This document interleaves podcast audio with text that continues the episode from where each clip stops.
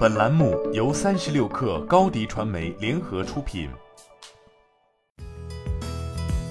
本文来自微信公众号“三亿生活”。为了让移动浏览器的体验更好，谷歌方面早在二零一五年时就推出了一项名为“加速移动网页”的技术，以提升用户打开移动端网页的速度。然而，这项在诞生之初被认为将现实网站开发者、移动浏览器用户三方共赢的技术，最终在运行七年后走向了名存实亡。从浏览器、搜索引擎到社交平台，再到移动操作系统，谷歌的 AMP 已经将自己弄成了举世皆敌的状态。那么，AMP 这种旨在加速移动端网页打开速度、这种明显惠及用户的技术，为什么没有得到业界的支持呢？要想解答这个问题，还得从头说起。得益于移动设备性能的不断增强，如今 APP 的响应速度也越来越快，并且随着时间的推移，APP 的响应速度与移动网络的加载速度之间的差距也越来越显著。据研究表明，一般用户读取网页响应时间可容忍的阈值是两秒，一旦超过三秒，会有百分之四十的用户放弃浏览。因此，这也成为网页加速技术诞生的源头。同时，无论在 PC 还是移动浏览器上，其实只有不到百分之十的时间是用来读取页面的 HTML，剩下百分之九十的时间则是用来加载脚本文件、图片、CSS 样式。这也成为了谷歌 AMP 的理论基础。本质上，AMP 是通过优化页面渲染或延迟加载，以及减少阻塞的原理来实现页面的加速，并用一套标准来要求开发者设计他们的网页。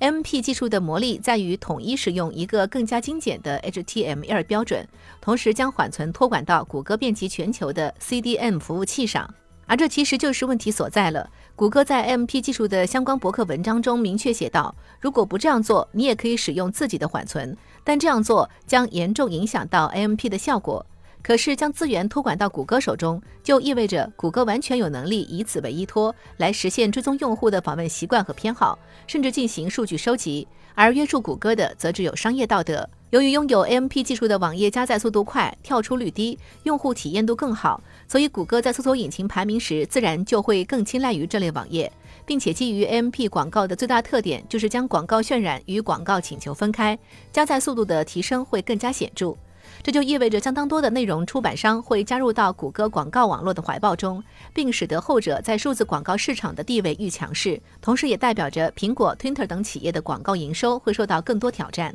所以，即便是从商业利益出发，他们自然也不会支持 AMP。所以，无论是从隐私安全等商业伦理出发，还是从更加务实的商业利益来看，AMP 这种有利于用户的技术，也注定会伴随着大量的争议。